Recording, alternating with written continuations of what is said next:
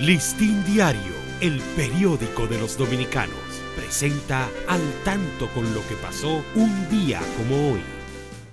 18 de noviembre de 1973. Se cumplen 48 años desde que el profesor Juan Bosch renunciara del Partido Revolucionario Dominicano PRD junto a otros dirigentes y anunciara que organizaría el Partido de la Liberación Dominicana, hoy PLD. 1999 es extraditado desde los Estados Unidos el ex sargento de la Fuerza Aérea Dominicana Mariano Cabrera Durán, señalado como el autor material del asesinato del periodista Orlando Martínez.